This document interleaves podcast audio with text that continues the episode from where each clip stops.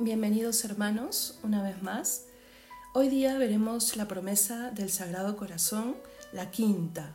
Recordemos que no hay una enumeración eh, oficial, si bien hay una manera que se viene repitiendo en los últimos años, no es que eh, el Señor las haya dado en un orden y que eso, eso haya dado pie a un listado. Lo que sí se suele hacer es dejar para el final la gran promesa. Nosotros, para una mejor catequesis, hemos dividido en tres grupos estas promesas y estamos todavía en el primer grupo, en las promesas eh, que están vinculadas con mi vida diaria. Y esta quinta es muy especial también. Dice, bendeciré abundantemente todos vuestros proyectos. Eh, recordemos que el Sagrado Corazón de Jesús es la devoción la devoción al Sagrado Corazón de Jesús es nuestra devoción al amor de Dios. Y este es un amor comprometido con todo lo que es el hombre, con todo lo que somos y con todo lo que queremos ser. Y ahí también entran todas nuestras decisiones, nuestro día a día, nuestros proyectos más inmediatos, nuestros encargos diarios y también nuestros proyectos más a largo plazo o más trascendentes. Pero tengamos en cuenta, hermanos, que el Señor siempre respetará nuestra libertad, nuestro fuero interno, y si no, dejamos, no le dejamos a Él invadirlo todo, por decirlo así, no le dejaremos bendecir como quiere hacerlo. Se solemos separar nuestra vida de fe con nuestra vida diaria. ¿no? Es lo que suele pasar, no digo que en todos, pero que suele pasar consciente o inconscientemente. Por ejemplo, ¿no? esta es mi vida espiritual, mi domingo, mi misa, eh, y luego están mis decisiones, mi vida familiar, eh, el trabajo, los amigos, y a veces no dejamos que toda la virtud cristiana nos acompañe en todos esos fueros, ¿no? en todas esas partes de mi vida. Y es ahí donde nuestras decisiones a veces no son las más coherentes con nuestro cristianismo o nuestra manera de obrar en casa o nuestra manera de divertirnos. Y se podrían dar muchos ejemplos. ¿Cuántas veces hemos oído el reclamo de los no creyentes de decir que no es un reclamo que justifique su incredulidad, no estoy diciendo eso, pero que algo nos tiene que decir. Eso que hemos oído varias veces, miren, estos son cristianos que se golpean el pecho, pero que luego se comportan peor. ¿no? Estamos llamados a una coherencia, y a una coherencia porque amamos a Dios y que luego da testimonio delante de los demás. Y, y miren, el Señor, gracias a Dios, no es así. ¿no? Él sí se quiere implicar, Él se compromete con todo lo que somos nos quiere mostrar su luz y lo que nos toca es dejarla entrar para que bendiga abundantemente todos nuestros proyectos. Ya en el Antiguo Testamento se tenía claro que Yahvé bendecía también mostrando esa bendición en la vida diaria, en el matrimonio, en las cosechas. Tanto es así que ellos sabían que la mejor manera de honrar y de decirle al Señor gracias era con el diezmo, por ejemplo, el diezmo de su ganado, el diezmo de sus cosechas, el diezmo de lo que habían recibido, ¿no? de lo material que habían recibido. Y yo creo que el cristianismo, en sus, incluso desde el principio, también lo ha tenido claro y se ha visto incluso plasmado en nuestro lenguaje. Qué común es decir, bendito sea Dios cuando recibimos una buena noticia, cuando los análisis de una enfermedad salen mejor, en fin, ¿no? O que este chico ha sido una bendición para mi hija, en fin. Eh, lo tenemos en nuestro lenguaje, dejemos que pase a nuestro corazón, creámoslo de verdad, sepamos que el Señor está en todo lo que somos y me quiere bendecir en todo lo que soy. Incluso el decir gracias. A veces te has vuelto a puesto a pensar cuando a una persona y tú le dices gracias, ¿no? ¿Qué estás pidiendo para él? La gracia de Dios. Que el Señor venga a bendecirle. Eh, por eso cuando uno interioriza un poco más en cómo el Señor eh, ha estado presente y quiere seguir estando presente en la historia de la humanidad, marcando incluso nuestra manera de comunicar la alegría, las cosas buenas, recuperémoslo. Y ahí entra pues un punto muy importante. Él quiere bendecirnos sobre todo para que nosotros podamos seguir su voluntad.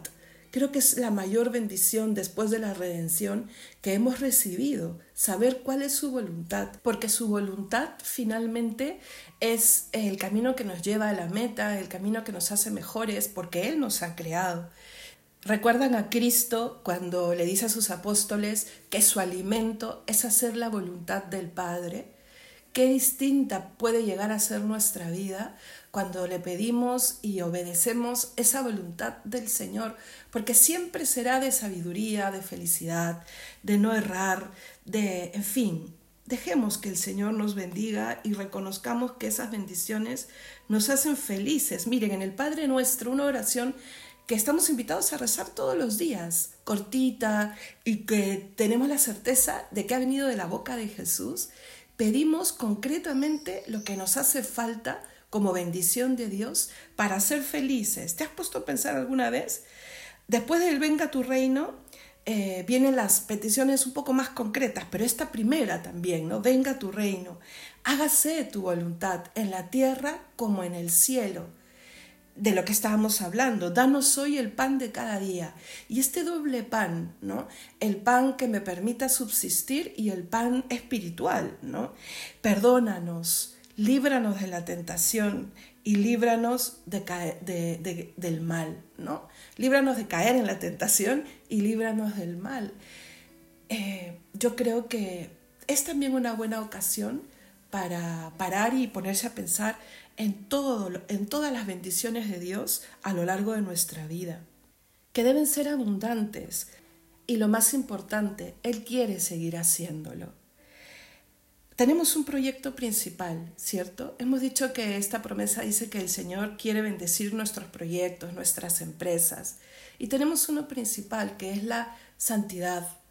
Y ahí, para esto sobre todo, el Señor nos da dones y, fuerzas y bendiciones maravillosos, ¿no? Él quiere que lleguemos al cielo, esa meta, ese proyecto que debe ser nuestra santa obsesión, por decirlo así, el volvernos, el volvernos como Cristo poco a poco en la tierra.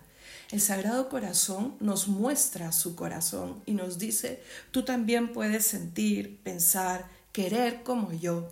No solo nos lo muestra, nos infunde todos los dones de su espíritu para ir transformándonos poco a poco.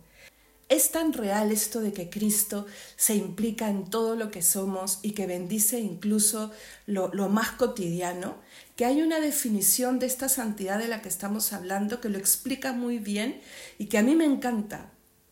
Dice, ¿no? Él quiere ayudarnos a hacer de lo ordinario algo extraordinario.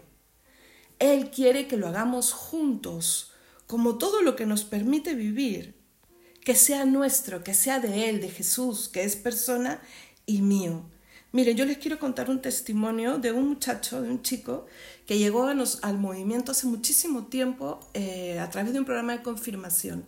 Y bueno, iban pasando los años, seguía vinculado, seguía creciendo espiritualmente y un día llama y nos dice que si puede hacer entrega al Señor en una Eucaristía, en un, momento especial, de su título universitario. Y eso me hizo pensar muchísimo, qué claro lo tuvo eh, de que todo lo que recibió y todas las oportunidades eran bendición del Señor. Y cuando tuve oportunidad de conversar con él, me dijo que efectivamente él puso en oración qué cosa debía estudiar y cuando lo tuvo claro, se lanzó a eso con muchas dificultades alrededor, pero sabía que las puertas que se iban abriendo eran parte de esta bendición de Dios. Y no solo venía a traerle como ofrenda su título, sino a ponerlo a los pies del altar para que el Señor siga mostrándole qué quiere que haga con ese título y además eh, le pedía al Señor que bendiga, ¿no? Después de que Él tome las decisiones, el, el trabajo o la empresa, que las bendiga que le ayude a hacerlas para la gloria de Dios. Dejemos que el Señor bendiga nuestros proyectos y consagrémoslos también. Los breves, los inmediatos, si hoy día tienes que sacar adelante un trabajo para la universidad, o si te han encargado algo pastoral, o simplemente algo de casa, conságraselo. Dile, Señor, esto con una breve oración inicial, esto por ti y para ti, ayúdame. Y también los que son más importantes, más trascendentes. Te has puesto a pensar que es súper importante que hables con el Señor para que te envíe a la persona adecuada con la que camines a lo largo de tu vida, para que bendiga tu matrimonio, incluso antes de casarte, eh, para que bendiga tus empresas también, esas profesionales, esas que sacas adelante. Cuando el Sagrado Corazón de Jesús promete bendecir nuestras empresas y nuestros proyectos, habla de bendecir todas nuestras decisiones, también las que nos parezcan más superficiales. Déjale entrar y digámosle juntos, Sagrado Corazón de Jesús, en ti confío, bendíceme.